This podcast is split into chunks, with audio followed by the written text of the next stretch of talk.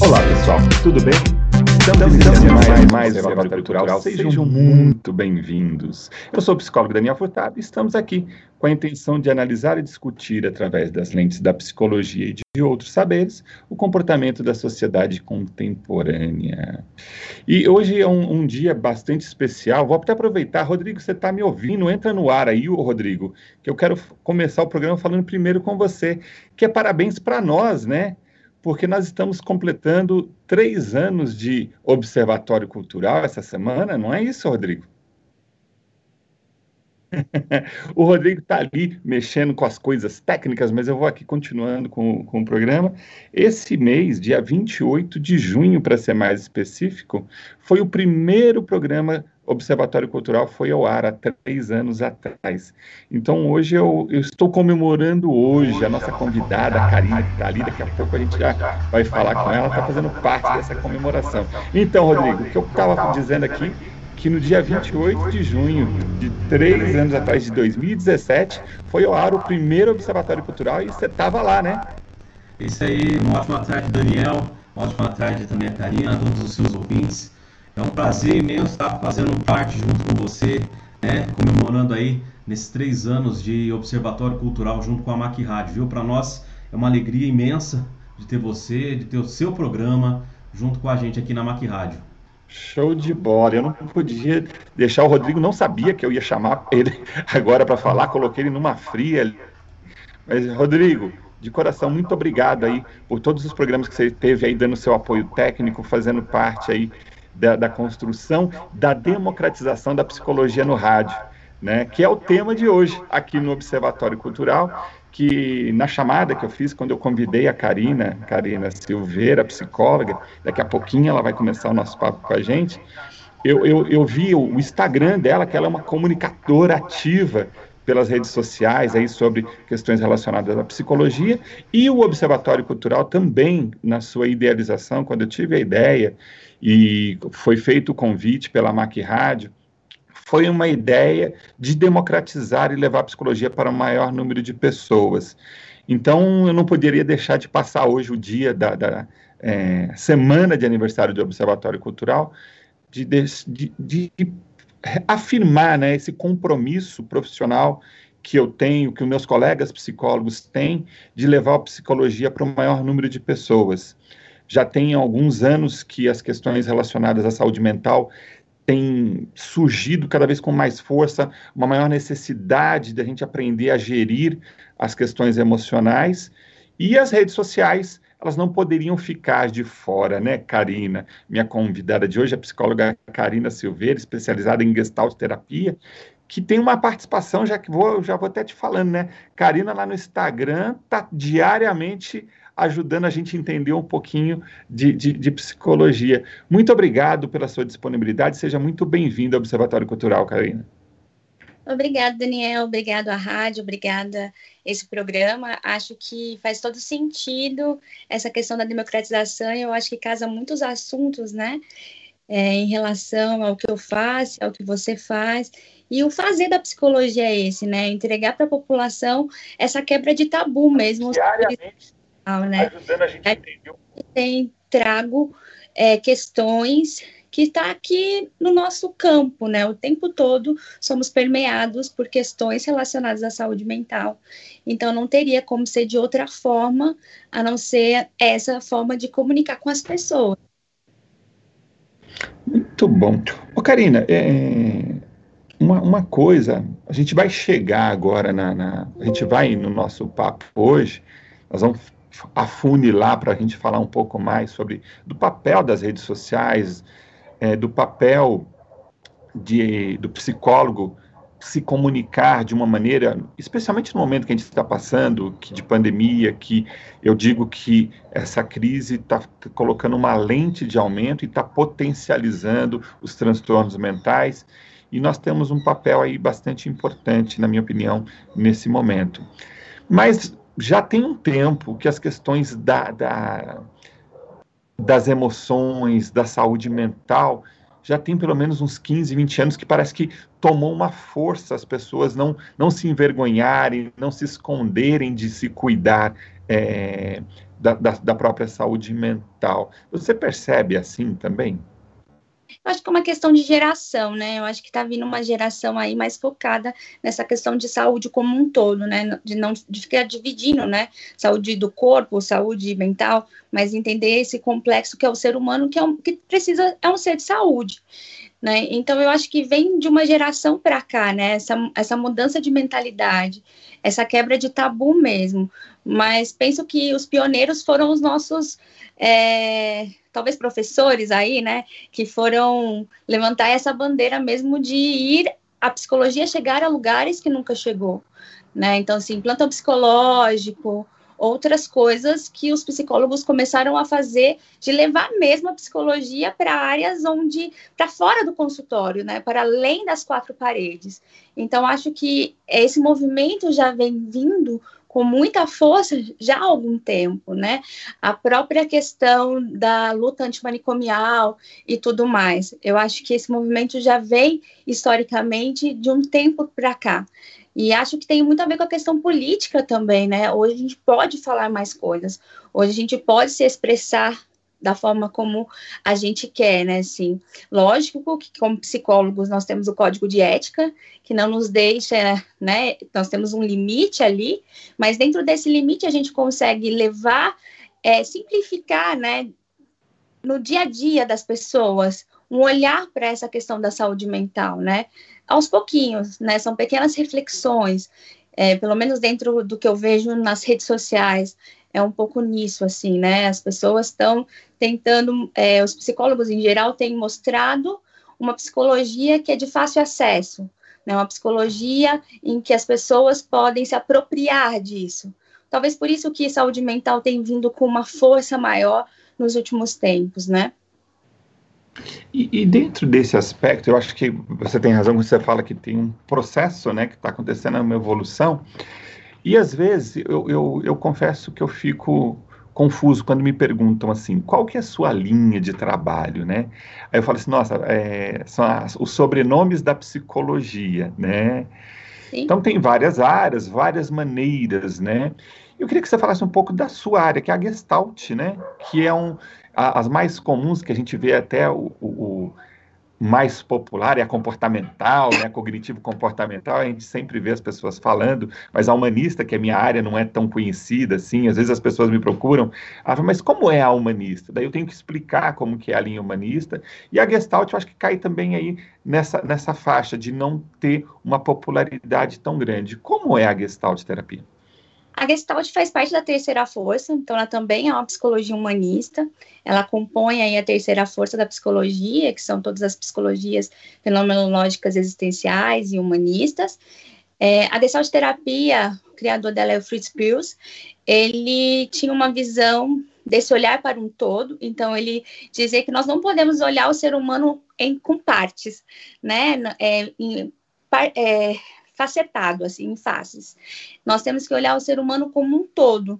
Então, ele entende que quando algo não está bem, nada está bem. Então, se eu não tenho saúde mental, eu não tenho saúde.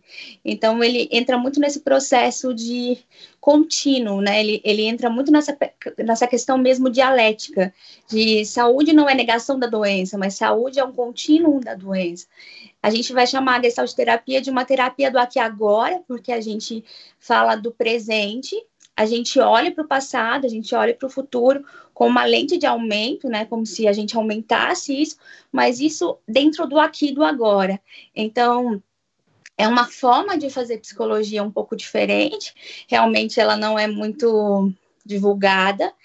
É, tem uma história aí por, por trás disso, né? Porque no início, quando começou-se a gestalt terapia, o Pierce focava muito em técnicas, porque ele apresenta algumas técnicas para fazer a pessoa ter awareness, que é consciência de si. Então, a partir dessas técnicas, a gestalt terapia então ficou conhecida como uma psicologia de técnica. E isso fez com que ela perdesse um pouco o valor dela em um momento histórico aí, por não ter tido muitas publicações, mas há uns 10 anos, 20 anos aí, tem se publicado muito sobre gestalt terapia, ela tem ganhado um novo cenário, E as pessoas estão vendo que não é só técnica, a técnica é em cima de uma relação, uma relação que é dialógica, uma relação que é baseada em duas pessoas ativas, em duas pessoas iguais, que é o terapeuta e o paciente, consulente, cliente, do jeito que a pessoa quiser chamar. É, e a partir disso, então, se faz é, essa busca mesmo por saúde mental, né? Pela o cuidado consigo mesmo. A gente diz que em gestalt terapia o mais importante é a responsabilização do sujeito por si mesmo. Então, a todo processo, a gente vai ampliar a consciência dele do que ele faz, de como ele faz, para que ele possa ampliar a responsabilidade que ele tem de si no mundo. Você usou aí agora no, no final essa ampliar a responsabilidade de si. Você acha que as pessoas estão é, é, ampliando as suas, a responsabilidade para si mesmo? Porque eu vou, vou fazer um, um, pensamento aqui, uma reflexão, quero ver o que, que você acha, né?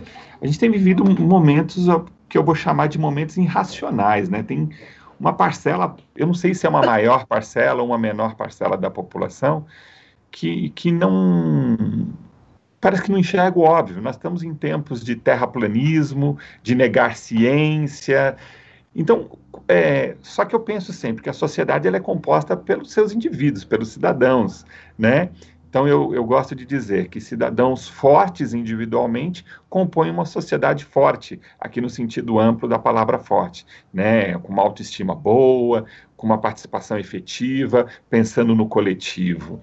Mas a gente tem visto que eu, eu fico em dúvida se a maioria está tendo essa consciência, essa, essa consciência de si próprio e de comunidade, ou a minoria? Como que é a tua percepção? As pessoas estão buscando esse autoconhecimento de fato? essa questão da autorresponsabilização é, é um assunto bastante complexo, né? Porque é muito mais fácil responsabilizar o outro pelos meus problemas do que perceber a minha responsabilidade diante das coisas. Então, eu acho que o X da questão está muito aí e acho que isso é o grande, a grande dificuldade, às vezes, das pessoas perceberem. E que na terapia, talvez, pela ampliação de olhar, pela ampliação do se dar conta mesmo, né? De, da percepção de si talvez as pessoas consigam ampliar mais essa consciência. Infelizmente, nós estamos vivendo num cenário, né? Eu acho que geral, essa pandemia veio, como você falou, né? Veio externalizar tudo que já estava acontecendo, um caos que já estava acontecendo, mas que tomou proporções maiores, talvez porque começamos a prestar mais atenção. É, realmente, eu acho que essa dificuldade das pessoas de se responsabilizar e deixar para o outro tem feito uma sociedade talvez mais distraída, vamos dizer assim, tentar olhar muito, não querer enxergar, tampar o sol com a peneira, porque talvez fica mais fácil de eu assumir, então, o que eu penso, o que eu acho, ou melhor, não assumir isso, né? Então, eu, eu penso que tem um pouco desse movimento, assim, de, ah, não tô vendo, tô fingindo que não tá acontecendo nada. Mas talvez esse seja o nosso papel, né? De trazer as pessoas a, a percepção, aos insights, a percepção do que está acontecendo no mundo, no, no, mundo da pessoa e no contexto em geral do mundo, porque nós não somos seres, nós somos seres em relação. Né? Eu costumo dizer, e talvez é, um autor da, da Gestalt fala que nós adoecemos em relação, mas nós curamos em relação. Então, a mesma relação humana que nos adoece, talvez, é a mesma relação que vai nos curar. E eu confio muito no ser humano, tenho fé no ser humano, porque senão não posso ser psicóloga. Então, a gente precisa ter fé as coisas vão mudar, as coisas vão se transformar. Fé e esperança, né? Fé no sentido do de acreditar, né? E, Fé no sentido de que é possível. Fé no sentido de esperançar, de abrir-se para isso, né? Dessa disponibilidade, dessa abertura mesmo, nesse sentido do de crer, né? Acreditar, e não no sentido de espiritualidade, mas no sentido mesmo de acreditar que é possível, que é preciso só nós esperançarmos isso, de certa forma. É. Por isso que aí eu acho que entra essa nossa essa, essa a gente vai fechando, né?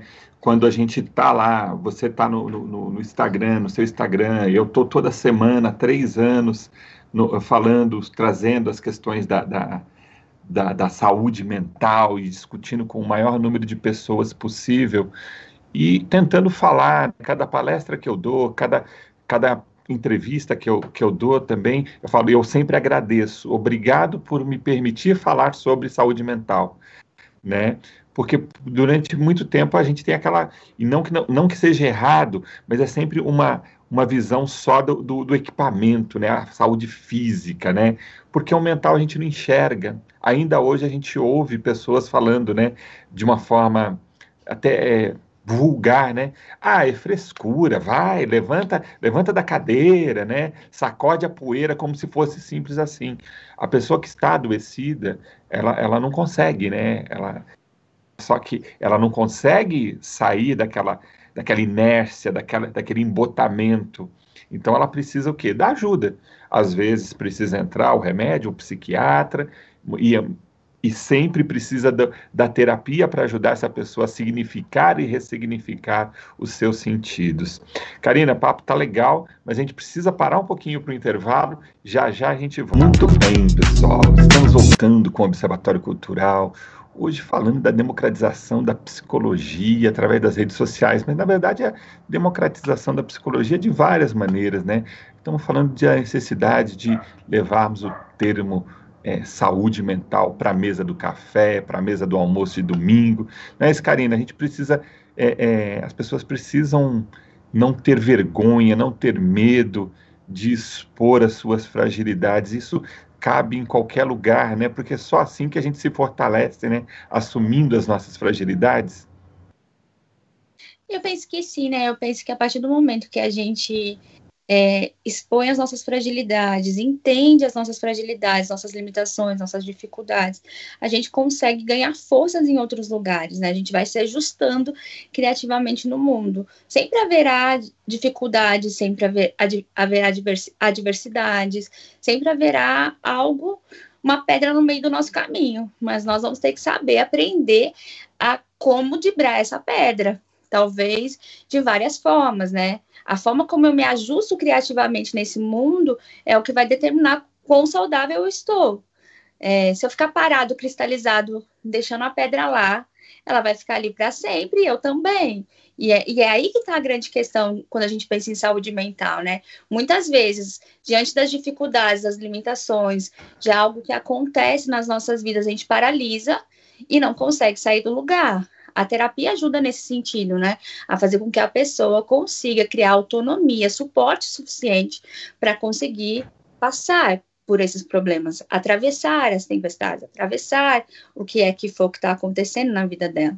Então, penso que quanto mais falarmos sobre isso, mais fácil é para as pessoas perceber sua própria necessidade. Assim, quando a gente está com dor de garganta, a gente vai no médico, né, no otorrino, a gente, quando tá, não está bem, quando a gente está com alguma uma questão, é, se sentindo mal, a gente precisa ir buscar terapia.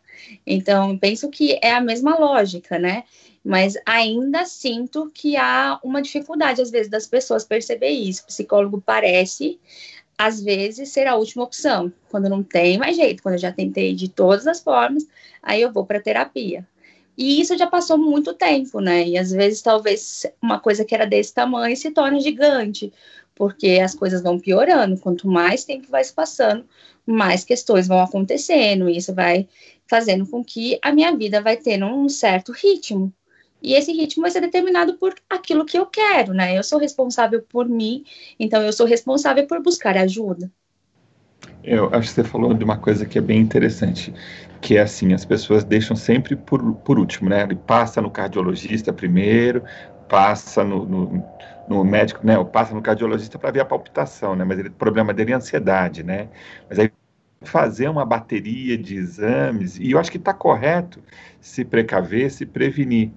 Mas talvez se ele tivesse cuidando dessa ansiedade menor anteriormente, se tivesse prestado atenção em si, se tivesse percebido o que estava acontecendo, não só fisicamente, mas emocionalmente, talvez a prevenção teria encurtado caminhos aí para ele se sentir bem com, consigo mesmo, para esse indivíduo se sentir bem, com qualidade de vida, se sentir íntegro na sua plenitude, né? E de fato, acho que o trajeto sempre é ver se há alguma coisa física e depois chega para a gente. Obviamente que nós temos a nossa responsabilidade de sabermos que a gente precisa primeiro descartar se tem alguma coisa física, Sim. mas nunca descartar o emocional, porque o emocional ele sempre vai existir, né? Ele sempre vai estar presente. Então, às vezes a gente pode ir no paralelo junto que seria ideal se a gente é, soubesse gerir e prevenir a nossa saúde mental, cuidar dela todos os dias, né?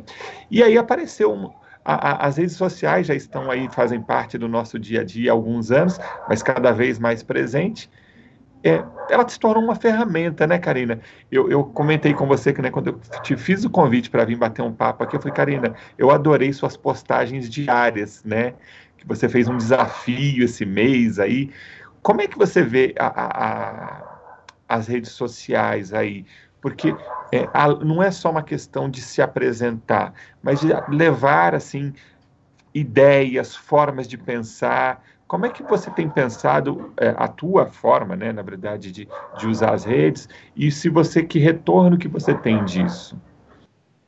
É, é eu acho que já vem de um tempo, né, de um tempo para trabalhar das redes sociais. Eu gosto bastante, não é uma coisa forçada, é uma coisa que é minha mesmo. Eu, eu gosto dessa coisa de poder fazer vídeos e falar abertamente de uma forma simples, usando exemplos, metáforas. É o meu jeito de falar mesmo, é o meu jeito de ser. Então, eu acho que agregou isso a mim. E eu tenho me comunicado dessa forma já faz algum tempo. Acho que desde que eu abri meu consultório, foi a forma que eu mais me comuniquei com as pessoas, foi através das redes sociais.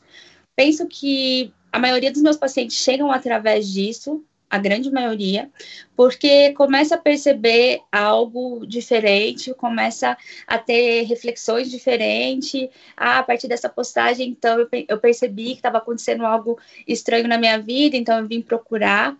É, eu penso que não é uma lógica da autoajuda, e eu sempre tentei deixar isso muito claro para mim e para meu público em geral, assim, não é na ideia de autoajuda. Quando eu pensei nos desafios mesmo, foi uma questão até para mim, porque foi, eu comecei em junho e os dois meses, março, não, maio e março, maio, abril e maio, os três meses aí, foram meses muito difíceis, né? Com essas mudanças e tudo mais, voltar a fazer atendimento online, que cansa muito mais do que o atendimento presencial, por causa dessa questão mesmo. Várias agora, vários é, estudos têm mostrado que realmente é mais desgastante, porque é, diferente, é uma outra forma, né? A gente tem que ficar muito perceptivo da face, então a gente percebe as microexpressões. Então a gestalt terapia, por exemplo, que lida muito com essa coisa do corpo também, então é desgastante, a gente tem que atentar-se mais. Então, esse momento para mim foi muito difícil, assim. Eu sou grupo de risco, então realmente eu não estou saindo de casa. Saí duas, três vezes no máximo de casa para fazer coisas pontuais. Então, eu fiquei muito alienada, né, nesse lugar e com muitas, muitas notícias e tudo mais. E aí esse desafio veio para mim como uma ideia minha mesmo de se autorregular diante dessas situações assim. Então, eu comecei a pensar no meu próprio, porque em junho eu faço aniversário, então eu falei, é metade do ano, eu faço aniversário, vamos fazer algo diferente.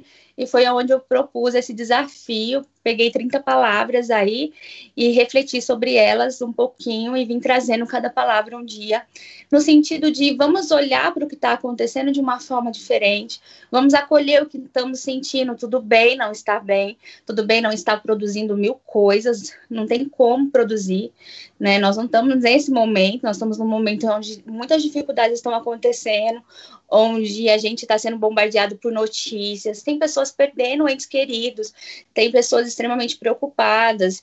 É um momento onde a nossa saúde mental não está legal, não tem como estar tá muito legal, porque é muitas coisas acontecendo, muitos rumores acontecendo.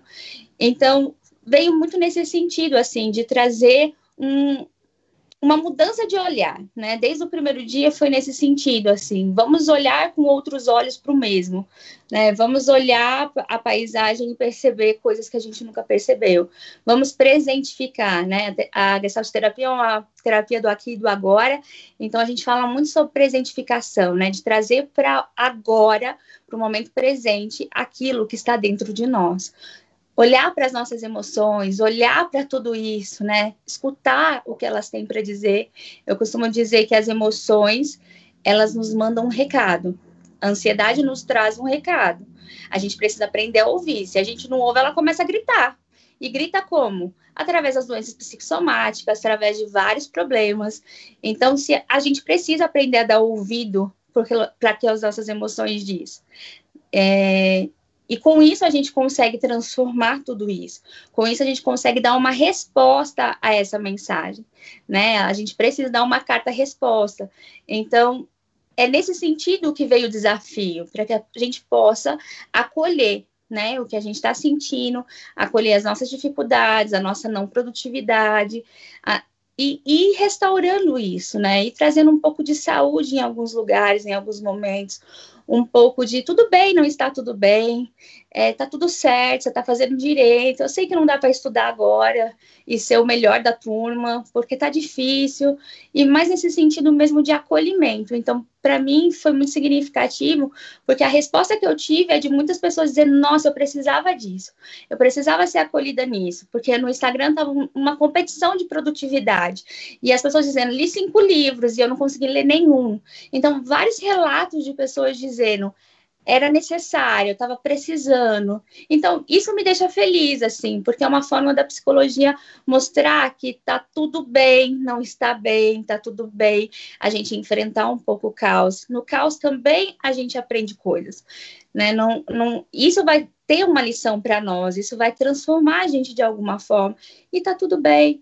Então, acho que é um pouco nesse sentido mesmo que veio essa ideia do desafio de dar novos fôlegos aí para a gente aguentar esse ano que está por vir, porque eu creio que ainda dá tempo de fazer muita coisa, né? Esse é o nome do desafio, ainda dá tempo, porque penso que ainda dá tempo de fazer muitas coisas, desde que a gente entenda todo esse contexto em que a gente está. Acho que é um pouco isso. Está desligado o microfone. Eu fiquei tanto prestando atenção aqui que esqueci de voltar o microfone. Eu gostei muito dessa tua fala do, do tá tudo bem, que é isso mesmo, né? As pessoas se cobram tanto, se culpam tanto, né? Colocam tanto peso no, no, nos ombros, né? E, e a gente percebe que ah, porque está em casa, porque está no home office, então agora eu tenho que conseguir ser a supermãe, o super pai, eu tenho que dar conta de tudo, como se fosse uma competição não com os outros, mas consigo mesmo. Fora as preocupações, né, de perder emprego, de, de, de não conseguir dar conta de tudo, que são coisas reais e legítimas, né? E aí quando você fala do tá tudo bem, eu acho que tem uma coisinha que vem junto, né? Aceitar. Aceitar a situação não ficar se debatendo contra, contra aquilo que não dá para brigar contra, né? Então, tá bom, qual que é o cenário? Vamos, vamos, vamos ver aqui o que está acontecendo, de fato tem uma modificação, tem uma crise, mas a gente precisa, de alguma forma, é, gerir esta crise. Karina, passa rápido, mas a gente precisa ir para o intervalo, a gente volta já no seu terceiro e último bloco, passando sempre rápido. Karina, voa o tempo quando a prosa é boa, né? Sim, sim. Rapidinho. Rapidinho. Karina, é... você tocou num assunto também que eu achei interessante, que as suas postagens e eu quando posto, né, às vezes, né, às vezes a, a, eu sempre passo meus textos para minha esposa dar uma lida antes de eu, de eu postar, especialmente para quando o texto é mais longo, ela fala, mas não está muito grande, né, para o Instagram. Eu falo, Lu, não, não importa, porque não, não é autoajuda, não é uma frase só de efeito, né? Quem, quem é psicólogo tem que tomar muito cuidado para não parecer receita pronta. E, e, a gente tem visto muita gente falando de comportamento, muita gente falando, né, até não psicólogos, né, muita gente dizendo como tem que ser, cursos mil aí. Como é que você pensa assim sobre quando você fala da, da saúde mental, da psicologia? Você acha que tem espaço para todo mundo? Ou a gente precisaria, as pessoas precisam tomar cuidado com o que consome aí na, na, nas redes sociais? Eu acho que a gente tem que tomar muito cuidado com essa era da produtividade, né? Assim, é, isso está nos adoecendo. É, e em geral, assim, eu acho que as redes sociais têm um lado muito positivo de levar informação, de as pessoas se comunicarem da forma que querem, de mostrar o seu trabalho, mas tem um lado negativo aí, porque é, aumenta a questão de comparação, aumenta a questão desse estilo de vida inalcançável muitas vezes, mas que as pessoas às vezes têm esse olhar, e aumenta muito para essas questões de dessas dessas fórmulas mágicas mesmo de que vai fazer bem, né? Então eu costumo dizer que o que vai fazer bem para você pode não fazer bem. Né? Talvez para você acordar 5 horas da manhã seja muito bom, você vai acordar super animado. Eu acordar 5 horas da manhã vou estar de muito mau humor, não vou render o dia inteiro. Se eu acordar uma sete, eu vou render bem o, o, durante o dia inteiro. Então, assim, é muito relativo. Eu não posso pegar uma regra que dá para certo para mim, generalizar e dizer: olha, se você fizer essa fórmula mágica aqui, sua vida vai se resolver. Porque dentro da terapia mesmo, o que serve para um não serve para o outro. Tem gente que se cobra demais, tem gente que nem, nem se cobra, deixa por isso mesmo, tá? Deixa a vida me levar. Então, são formas diferentes da gente lidar com cada ser humano, porque cada ser humano tem uma forma, uma subjetividade aí. Não dá para a gente colocar todo mundo dentro do mesmo pote, chacoalhar e falar é igual porque nós não somos. Nós somos iguais na nossa humanidade, mas cada um tem uma forma de personalidade diferente, cada um tem um jeito de ser diferente, um jeito de sentir, uma história aí por trás, um contexto. Então não dá para fazer uma fórmula mágica que vai dar certo para todo mundo. Né? É claro que quando a gente pensa assim, ah, uma organização, temos que ser organizados. Obviamente, quando nós nos organizamos, fica mais fácil organizar as, as, nossas vidas, né? Eu até brinco que quando a gente organiza externamente, a gente começa a nos organizar internamente e o vice-versa também é certo, porque nós somos um só, né? Organismo meio aí em, em perfeita sintonia, né? Nós somos seres em relação. Mas não dá para a gente pegar fórmulas mágicas e achar que isso vai dar certo com todo mundo. E por isso eu sempre tenho esse cuidado nas minhas postagens para levar reflexões e não a respostas prontas. E não é isso para você, é isso dessa forma, tem que ser feito desse jeito. Mas muito no sentido assim, olhe para esse lado. Será que não tem isso aqui que você não está enxergando? Será que você não precisa cuidar disso? Muito mais nesse sentido de ir afinando o olhar das pessoas do que no sentido assim, faça isso, vai dar tudo certo. Penso que é um pouco isso, assim. Tem que tomar um pouco de cuidado com o excesso de informações, porque deixa as pessoas às vezes um pouco confusas em que linha seguir, de que forma seguir, e isso acaba despotencializando as pessoas ao invés de potencializar. Penso que tudo que potencializa a pessoa a ser quem ela realmente é, é o que ajuda é o que faz com que a nossa saúde mental esteja bem. Aquilo que faz eu distorcer de quem eu sou já está saindo daquilo que é preciso ser integrado, né? As minhas partes têm que ser eu. Eu sou Karina, não dá para me ser Daniel. Você é Daniel, não dá para ser Karina. Então, cada um tem uma forma de ser e tem uma subjetividade aí. A gente precisa aprender a valorizar a subjetividade de cada um. Por isso que receita não funciona, né? Cada um tem esse jeito seu muito particular, muito único, muito individual. E aí é onde eu acho que, na minha opinião, não tem outro lugar a não ser no set terapêutico, ali individualmente, trabalhando as suas potencialidades, suas fragilidades. Aí sim a gente consegue é, é, é, ter uma possibilidade de se chegar ao, ao seu eu real, né? Que ainda, ainda assim é uma possibilidade, né? Até porque a gente estuda muito para isso, né? Assim, eu fico muito preocupada com os cursos de fim de semana e as pessoas começarem a, a lidar com comportamento humano dentro de uma coisa que a gente estuda às vezes cinco, às vezes não, nós estudamos cinco anos para fazer isso, né? Então, assim, é muito delicado, né? A gente mexer com essa subjetividade do ser humano, a gente sabe que é muito complicado, que a gente tem que ter muito cuidado, a gente tem que ter muita finesse, né? Assim, para ir no ponto certo, sem desorganizar a pessoa por completo. Então, eu penso que a gente tem que ter esse, esse cuidado e essa forma de olhar. Não adianta. Muito bom, hein? Muito bom mesmo, Karina. É isso aí. Vamos é, é, é, refinar a cada um de nós, né, dentro daquilo da potência de nós individualmente. E falar em refinar, nós estamos chegando no final, no final aqui da, do nosso encontro. Karina, foi ótimo, agradeço muito a tua disponibilidade, tua possibilidade, agradeço, vejo lá as suas postagens e acho de uma criatividade. Você mesmo faz as suas fotos e coloca lá as suas fotinhas. É isso aí. Nós temos que encontrar o nosso jeito de ser psicólogo também e fazer a nossa mensagem chegar para as pessoas. Eu tenho aqui o Observatório Cultural, que é um jeito de levar a psicologia para o maior número de pessoas possível. Karina, como é que as pessoas te acham?